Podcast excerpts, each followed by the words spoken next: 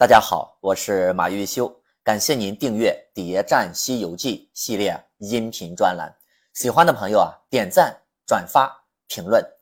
上一节啊，咱们讲到七绝岭隐藏着七大圣结义的真相，而出现的那个蟒蛇精，既是猪八戒的前妻阮二姐，又是七大圣结义中排行老二的蛟魔王。那么七绝岭这一战。是来收拾蟒蛇精的吗？那当然不是，遇到蟒蛇精纯属意外。这一战和荆棘岭一样，取经团队的主要目的是来开路的。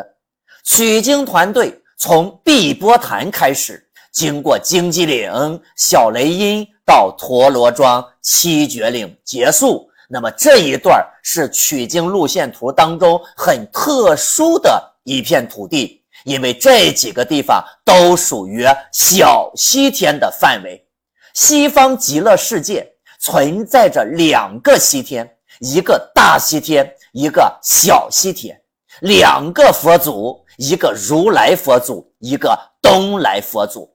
过了火焰山，要到大西天，首先要经过小西天，见如来佛祖之前，要首先见东来佛祖。小西天这几个地方存在的价值，相当于东西方的缓冲带，也是老君分化佛教力量的一个重要策略。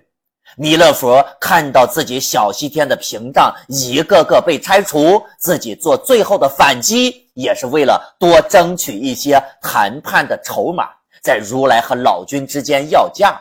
这也刚好解释，在黄眉大王抓唐僧之前，弥勒佛去原始会收了黄眉大王之后，去西方极乐找如来的行为逻辑。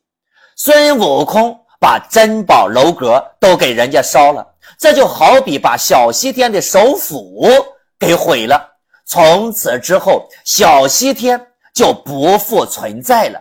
那么这一片区域也让老朱用蛮力。全部都给打通了，女儿国之路从此终于可以啊畅通无阻了。那么说到这里啊，大家肯定很奇怪，老君不是要保护女儿国吗？要回答这个问题啊，我们要首先了解一下之前一直在说的那个金都山协议。为什么会有金都山协议呢？因为老君缺钱呢，老君要钱。干什么呢？那么钱是什么呀？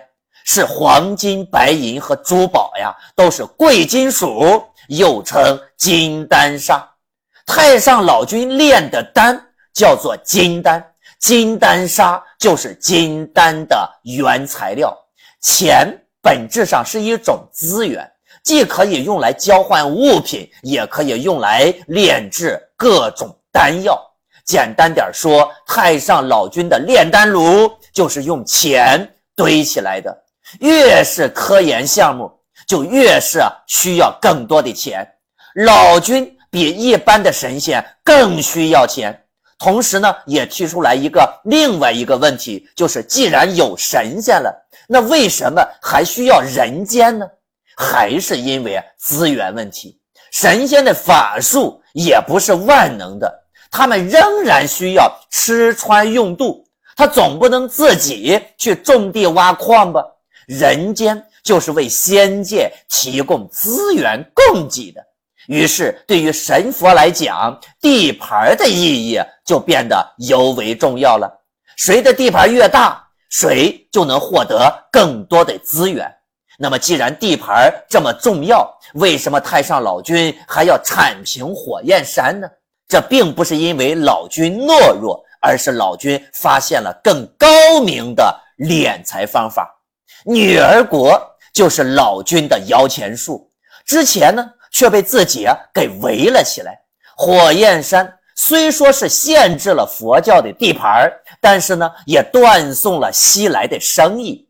闭关锁国，看似保护了自己的产业，反过来呢也丢失了更大的市场。了解完这些，咱们呢就可以给如来和太上老君的金都山协议做一个定性，那就是一个西游世界的自由贸易协定。协议的大概内容呢，应该是这样的：首先，熄灭火焰山，清除荆棘岭和七绝岭，打通东西方交流的道路。